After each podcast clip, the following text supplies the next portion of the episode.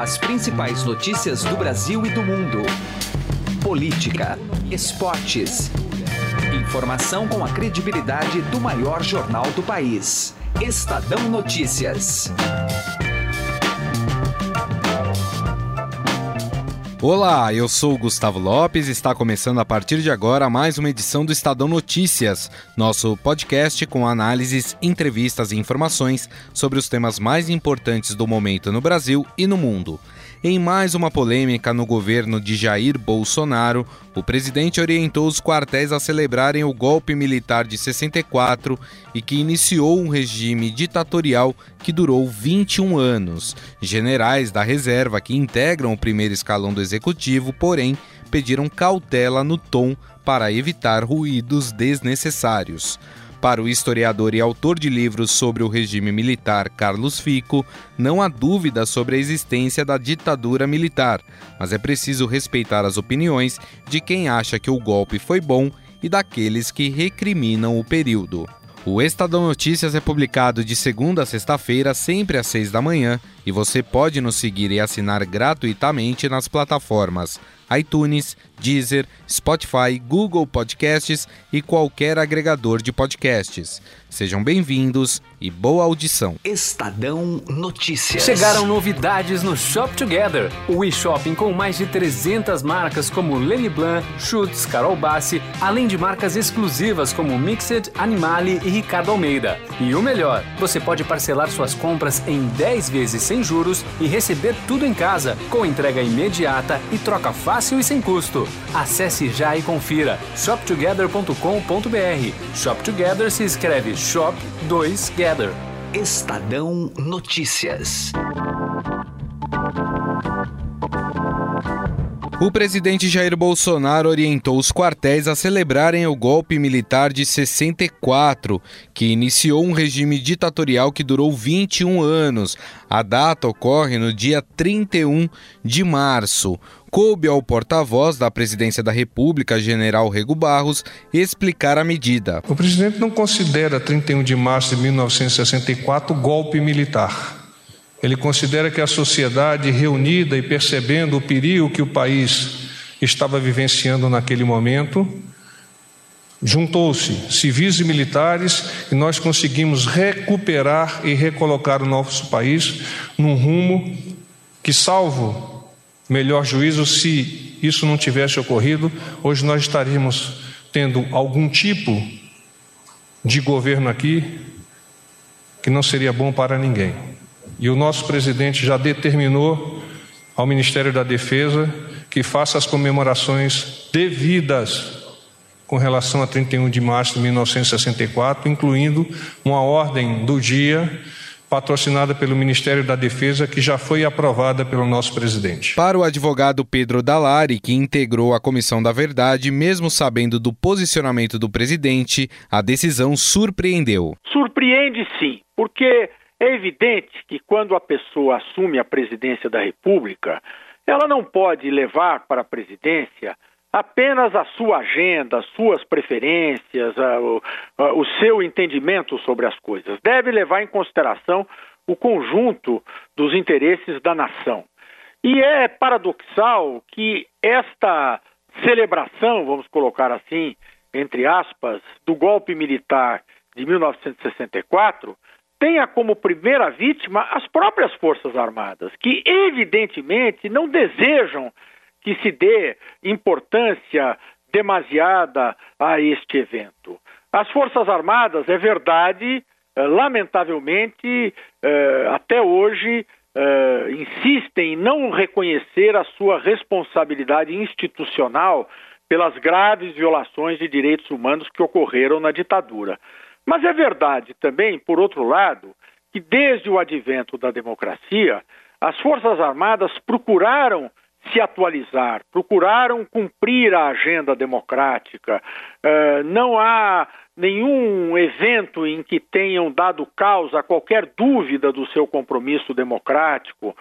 Se prestaram a funcionar como tropa uh, da Organização das Nações Unidas em missões no exterior, cumpriram funções de segurança pública nos marcos da Constituição brasileira, Portanto, quero crer que a última coisa que as Forças Armadas desejem é voltar a estar associadas com a ditadura, com um período tão ruim da nossa história. E o nosso contato agora é com o historiador, professor da Universidade Federal do Rio de Janeiro e autor de livros sobre o período do regime militar, Carlos Fico, para falar um pouco sobre essa polêmica em torno do presidente Jair Bolsonaro, que orientou os quartéis a celebrarem o golpe militar de 64. Tudo bem, professor? Tudo bem. Professor, várias linhas de pensamento é, falam sobre o regime militar. O próprio porta-voz da presidência falou que o presidente Jair Bolsonaro não considera que houve um golpe, sim uma revolução em 64. Tem aqueles que dizem que consideram ditadura somente o período que vigorou o AI-5. E, claro, tem a linha de pensamento que não, que a ditadura foi desde 64 até o seu final ali nos meados de 85. Qual linha de pensamento está correta? Olha, em história a gente tem muita dificuldade em falar o que é verdade, né? Uhum. Mas a gente tem muita facilidade em identificar o que é conhecimento objetivo, o que é opinião, o que é pretensão ideológica de, uh, digamos, desviar a atenção da realidade. Então, do ponto de vista do conhecimento objetivo ou científico, que é a historiografia brasileira, e estrangeira, né? Há muitos pesquisadores fora do Brasil que pesquisam a nossa ditadura militar. Uhum. É, não há dúvida quanto à existência de um regime autoritário, de uma ditadura militar, embora haja pequenas variações quanto ao que significou o AI-5, se começou em 64, se de 64 a 68 foi mais ou menos benevolente estas discussões existem, elas fazem parte do debate historiográfico, uhum. cada um trazendo suas evidências, suas argumentações, seus conceitos teóricos. Agora, não há dúvida nesse campo historiográfico objetivo quanto ao fato de ter havido um golpe de Estado, isso ninguém questiona, e quanto ao fato de ter havido um regime autoritário ou ditadura militar, o nome que se queira. Outra coisa são as opiniões. Cada um tem a sua opinião. Você acha que é bom ter uma ditadura? Ok para você. Agora, é, negar a existência de um golpe de Estado ou negar a existência de uma ditadura militar, isso aí ou é uma pretensão ideológica de falsear a realidade, ou é apenas um nível muito elementar de crítica. Né? que no Brasil, infelizmente, acontece não só por desconhecimento, né? Eu não gosto dessa expressão de que ah, o brasileiro não tem memória. Não, não é isso. Mas houve é, condições muito específicas e próprias para que não se constituísse aqui no Brasil uma memória traumática, como, por exemplo, existe na Argentina. Então, é até compreensível que algumas pessoas menos ilustradas ou que não conheçam a história eh, como um especialista, um historiador, se equivoquem dessa maneira. Pode ser um equívoco ou pode ser mesmo uma intenção de, de obscurecimento. Agora, aquele termo que foi usado de ditabranda para comparar a ditadura que houve no Brasil com outras ditaduras, por exemplo, na América do Sul, o senhor concorda com esse termo? Existiu de fato uma ditabranda ou não, professor? Não, não concordo. Esse foi uma expressão que, na verdade, ficou muito famosa a partir de um editorial de um jornal, mas ela existe há muitos anos. Foi criada por um cientista político norte-americano que via assim as sociedades latino-americanas como inferiores, né, no âmbito da chamada teoria da modernização. E mais recentemente é, houve essa divulgação é, na imprensa, recentemente em termos, né, já tem alguns anos, uhum. é, de que de 64 a 68 não teria havido violência, então que a ditadura brasileira não teria sido tão dura quanto, por exemplo, a Argentina, e que só depois de 68 teria havido prisões, tortura e assassinato. Isso é falso, porque em 64, ou seja, quando se instaurou a ditadura militar, houve tantas prisões que foi necessário que o regime militar é, solicitasse o auxílio de barcos da Marinha, navios, para funcionarem como é, prisões. Tão grande era o número de prisioneiros. Então, houve muita tortura logo depois de 64 e houve mortes também. Então, é uma leitura equivocada achar-se que uh, nesse período, antes do AI-5, famoso AI-5, não tenha havido violência. Houve muita violência agora. Depois do AI-5, realmente houve a implementação de, um, de sistemas nacionais de repressão política.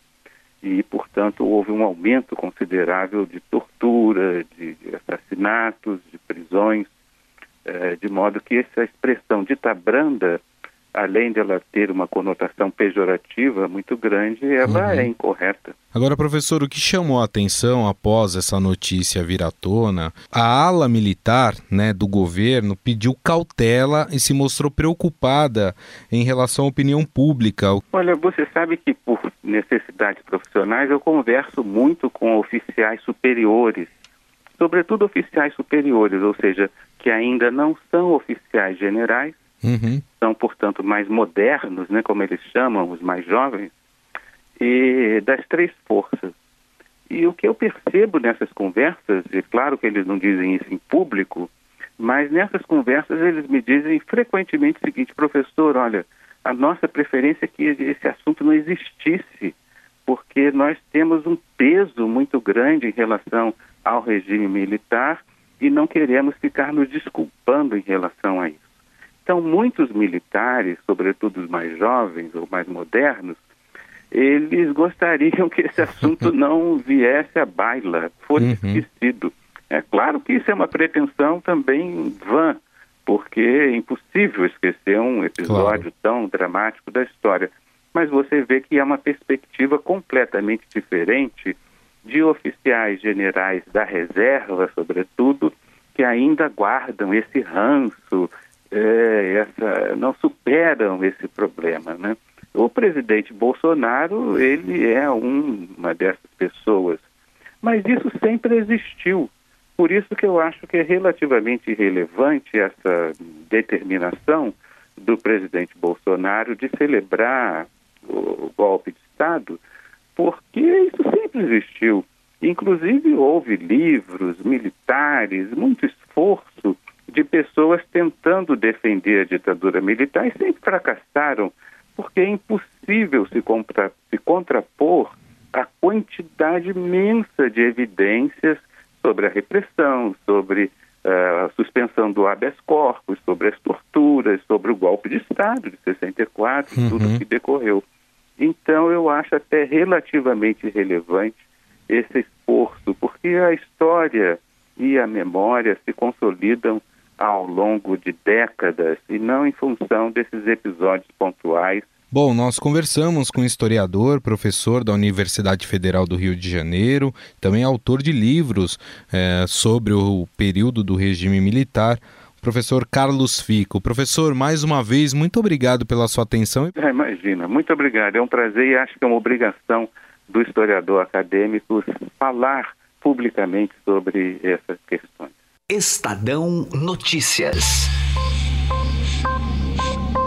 Direto ao assunto. Com José Neumann e Pinto.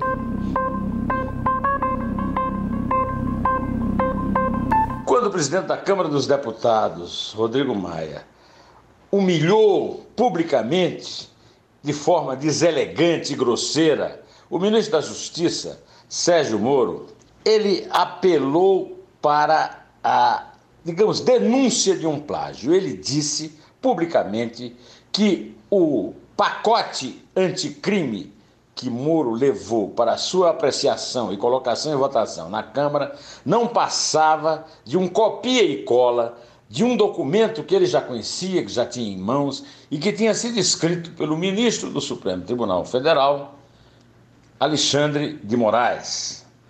Pois bem, Alexandre de Moraes, que foi secretário de Segurança Pública do Estado de São Paulo, de fato chegou a escrever um texto. E esse texto foi hoje discutido na Câmara, numa reunião é, com os deputados é, das da cúpula da casa e o seu presidente.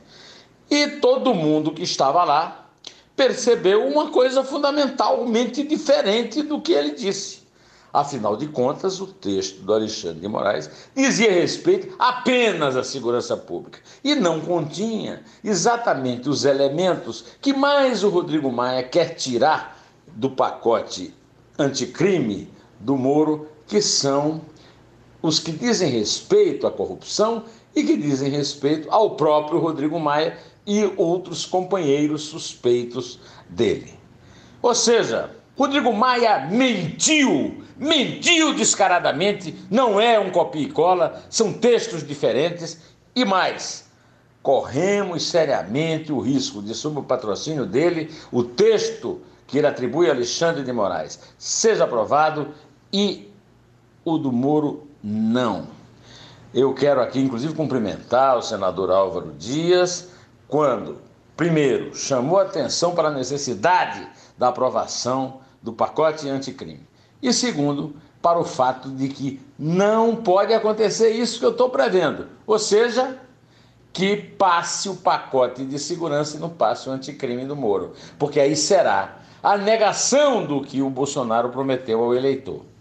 José Neumann e Pinto, direto ao assunto. Estadão Notícias. Alguma vez você já parou e pensou o que 1% pode fazer a mais pela sua previdência? Pode parecer muito pouco, mas faz a conta aí. Em alguns anos, essa diferença pode render uma viagem, uma casa ou até mesmo mais tranquilidade na sua aposentadoria. Agora, não vai descobrir isso só lá na frente, não, né? Compare agora aonde rende mais. E eu garanto para você que a XP é uma ótima opção para sua previdência. Acesse xpi.com.br e traga sua previdência para XP. XP Investimentos, mudando para sempre o seu jeito de investir. O Estadão Notícias desta quarta-feira vai ficando por aqui. Contou com a apresentação minha, Gustavo Lopes, e montagem de Nelson Volter. O diretor de jornalismo do Grupo Estado é João Fábio Caminoto. Mande seu comentário e sugestão para o e-mail podcast@estadão.com. Um abraço e até mais. Estadão Notícias.